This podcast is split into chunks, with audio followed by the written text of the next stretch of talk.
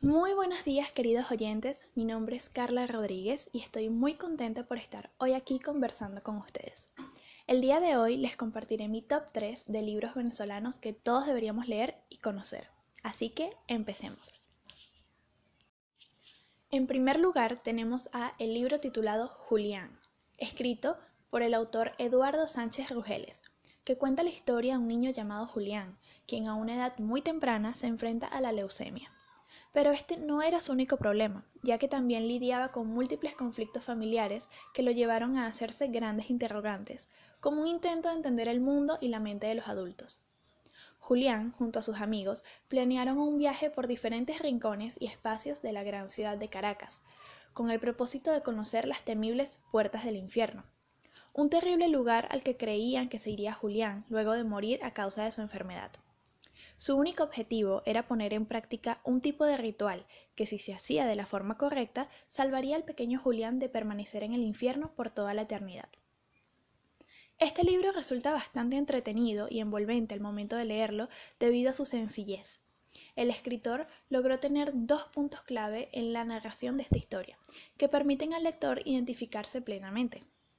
El escritor hace uso de un vocabulario muy coloquial, por lo que si lees este libro y eres venezolano, fácilmente puedes entender las intenciones y expresiones de cada uno de los personajes de la historia. El siguiente punto clave tiene que ver con que la historia está siendo narrada desde la perspectiva de un niño de 9 años, por lo que todos los lectores pueden conectarse con el niño que alguna vez fueron y entender perfectamente los pensamientos, ocurrencias y frustraciones de Julián. Pude conectarme completamente con este personaje y con esta historia al punto de quedar completamente conmovida por la simpleza, tristeza y belleza que transmite el mensaje final de esta obra. Y quedé impresionada y muy interesada por cómo la inocencia y honestidad de los niños pueden resultar siendo un acto de pura sabiduría. Es un libro que definitivamente volvería a leer y recomiendo totalmente. Seguimos con el puesto número 2 y aquí tenemos a La señora Inver Diego Arroyo Gil fue el encargado de plasmar varios años de conversaciones con la señora Sofía Inver y convertirlos en un libro autobiográfico, y fue publicado posteriormente a mediados del año 2016. Debo admitir que antes de leer este libro nunca me había cruzado con el nombre de Sofía Inver. Tampoco llegué a escuchar a alguien mencionarla en ningún momento, lo que ahora me parece un grave error tomando en cuenta lo importante que fue esta mujer para el desarrollo del mundo periodístico y artístico en Venezuela. Sofía Inver fue una mujer nacida en lo que actualmente se conoce como Moldavia, y a una muy temprana edad tuvo que mudarse con toda su familia y huir de su país de origen debido a su religión judía. Así fue como llegó a Venezuela y su vida empezó de cero. Lo más curioso es que Sofía cuenta que a pesar de que sus primeros recuerdos y años de vida fueron en Moldavia, ella nunca sintió curiosidad o deseos de volver a ese lugar, y mucho menos sintió que perteneciese a él. Por el contrario, ella siempre se sintió orgullosamente venezolana y siempre vivió muy agradecida por todo lo que el país pudo brindarle cuando no tuvo nada. Sofía Inver fue una mujer sin miedo de expresar sus ideas y defenderlas firmemente, que para la época era totalmente inaceptable que una mujer tuviera tanta libertad de expresión o que tomara tantas decisiones sobre su propia vida.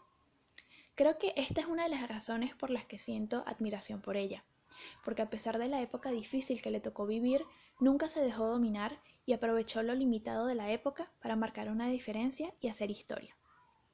Sofía era periodista y defendía plenamente a las artes. A ella se le atribuyen grandes logros para la evolución y desarrollo del arte y la cultura en el país. Fundó el Museo de Arte Contemporáneo de Caracas, y, aunque no fue la autora principal, también tuvo bastante participación en la modernización y decoración de la Universidad Central de Venezuela, con los diferentes murales y obras artísticas que siempre la han caracterizado. Su historia es maravillosa, y creo que todos deberían conocerla. Una mujer inteligente, visionaria y trabajadora, que lo dio todo por el país que le abrió las puertas y que hasta sus últimos años de vida mantuvo una mentalidad digna de apreciar. Y por último, en el puesto número 3 tenemos a La hija de la española. Este libro fue escrito por Karina Sainz Borgo y narra la historia de Adelaida Falcón, una mujer que lo pierde todo luego de perder a su madre en una larga y difícil batalla contra el cáncer, mientras el país se encontraba en una crisis humanitaria, económica y social. Adelaida, luego de vivir trágicas situaciones como la invasión y robo de su vivienda, actos de violencia y momentos de pánico, tuvo que tomar decisiones cruciales en donde tuvo que olvidarse de sus propios valores y decidir entre su vida o la de alguien más. Para ser honesta, este libro fue muy difícil de digerir para mí y tuve algunos episodios en donde tuve que detenerme porque sentía que lo que estaba leyendo me estaba afectando mucho emocionalmente. Pude notar un contraste entre los libros anteriores y entre La hija de la española, ya que si algo tienen en común las tres obras es que se desarrollan en la ciudad de Caracas. Lo curioso es que cada relato está ambientado en épocas diferentes, y tuve mucho interés por leer sobre mi ciudad natal en los años 50, 60, 70, 80, porque Caracas era una ciudad llena de vida, prosperidad y belleza, y siempre me ha gustado familiarizarme con esa Caracas, esa ciudad que nunca conocí, o que al menos ya no existe. Pero este libro es diferente. Al ser una obra más actual, describe a la ciudad con las condiciones precarias en las que se encuentra hoy en día. Escasez, delincuencia, pobreza, protestas, violencia y sobre todo mucha desesperación. No hizo falta que me conectara con lo que estaba leyendo, porque realmente lo vivo todos los días, por lo que no pude evitar conmoverme. Sentí mucha vergüenza e impotencia cuando en la historia se mencionaban y describían a los llamados hijos de la patria Sentí asco y tristeza porque en realidad estamos rodeados de ellos, de personas así, sin valores, sin respeto y sin empatía. Están vacíos. Por momentos también cuestioné mucho las acciones de Adelaida, pero entendí que ese era el objetivo de la historia, o al menos así lo sentí yo.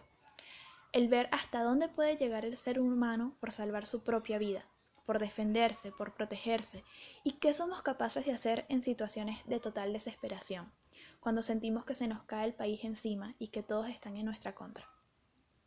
Al finalizar el libro, hay una pequeña aclaratoria de parte de la autora que dice que la historia es ficticia. Sin embargo, eso me resultó irónico porque puede que la historia y que la misma Adelaida sean producto de la ficción, pero no se escapan nada de la realidad.